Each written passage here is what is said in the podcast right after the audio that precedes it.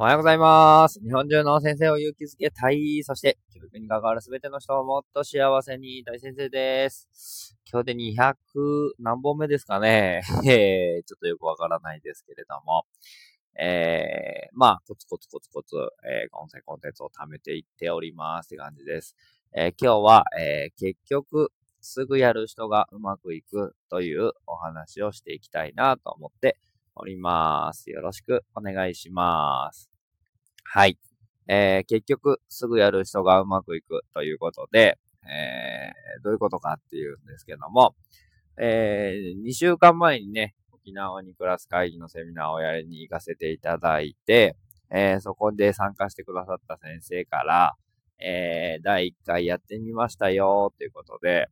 えー、報告をもらいました。なんかこう、写真付きのえー、クラスのね、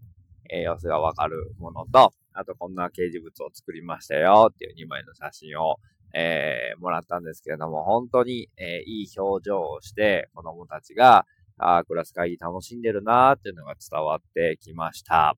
えー、すごくね、えー、嬉しかったですし、あ沖縄行ってよかったなーと思った瞬間だったんですけれども、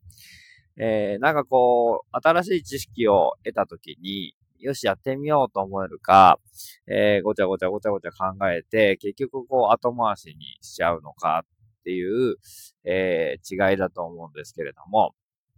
この、やっぱり勇気もいりますし、できるのかなっていう不安もあるし、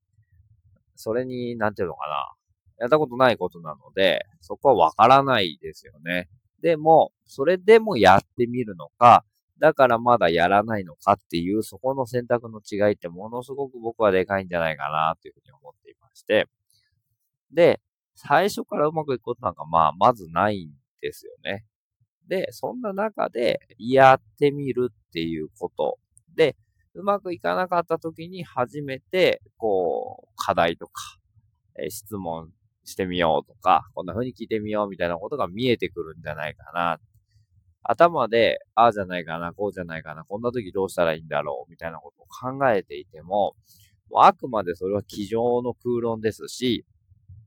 それが実際に起こるかどうかわからない。もちろん、始める前にいろいろ想定をしておいて、こういうことが起こったらこうしよう、こういうことが起こったらこうしようっていう、まあ、なんていうのかな、ケース、一人ケース会議みたいな感じは、全然ありだと思うんですけれども、でも、その手立てをいっぱい持っていて、こうなったらこうしようみたいなことをいっぱい考えておいても、それを上回ってくるのが 子供たちじゃないかなっていうふうに思うんですよね。だからこそ、別にもう、うん、無策でいけっていうわけじゃないんですけども、ある程度よしこれでやってみようと思えたならば、もうスタートしてみたらいいんじゃないでしょうかと。で、そこからうまくいかなかったな、あ、ここはっていうところをまた改善していくっていう、最近流行りのね、ウーダループってやつなんですけど、PDCA はもう古いっていう風に言われていて、PDCA っていうのはこう、プラン、P ね、プランして、do, do 実行して、えー、チェックして、えー、アクションみたいな、えー、ことを回していくらしいんですけれども、計画して実行して、えー、チェックして、次のアクションを考えてっていうことをやっているんでは、なかなか難しいよって今のこの変化が早すぎるので、だからこそ、もうやってみましょうっていうのがこのウーダループなんで、とにかくやってみると。やってみて見えたところから改善。やってみて見えたところから改善。みたいな感じで、どんどんどんどんこう変わっていく。っていうことがすごく大事だよっていうのがこのウーダループなんですけども、だからまずやってみようぜっていう話だと思うんですよね。なので、えー、ヒロノ先生って言うんですけど、えー、やってくれてすごく嬉しかったですし、ああ、こう、やってみたからこそ見えてくるものがあるんじゃないかなって。で、例えばこう、ネットで情報を取るときとか、本を読むときとかでも、まあ、まず最初読みますよね。で、あ、なんとなくこんなもんかってわかると、体感する。で、やると。やってみて、うわーっていうことがいろいろ見えてくるんですよね。やっぱり空気ってすごく大事で、肌で感じるってことですね。やっぱりこう本で読んでるだけだと、あくまで脳みその中、頭の中でのイメージしかつかめないので、まあ合ってる部分と全然違う部分があるんですよ。で、じゃあ実際にそれをね、まあ、噛み砕きながら子供と一緒にやっていくと。そうすると、ああ、こんな風だな、みたいなことが見えてくると。で、もう一回本とか、そのネットの情報に戻ってみると、もう全然解像度が違うというか、一度頭の中にイメージできているので、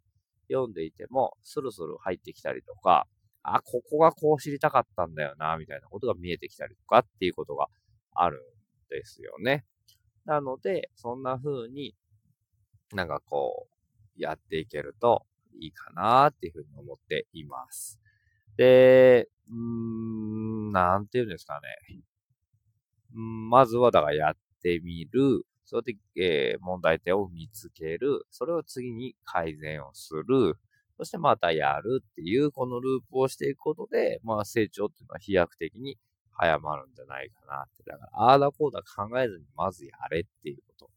なんじゃないかなと思っていて、で、それができる人がやっぱり一番強い、早いし、成長の速度も、こう、なんていうのかな、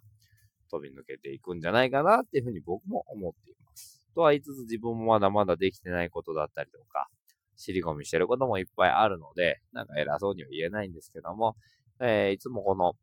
えー、ヒマラヤはね、自分へのメッセージだとも思っているので、なんかこう、日本中の先生を勇気づけたいとか言いながら結果自分が一番勇気づけられているっていう話なんですけれども、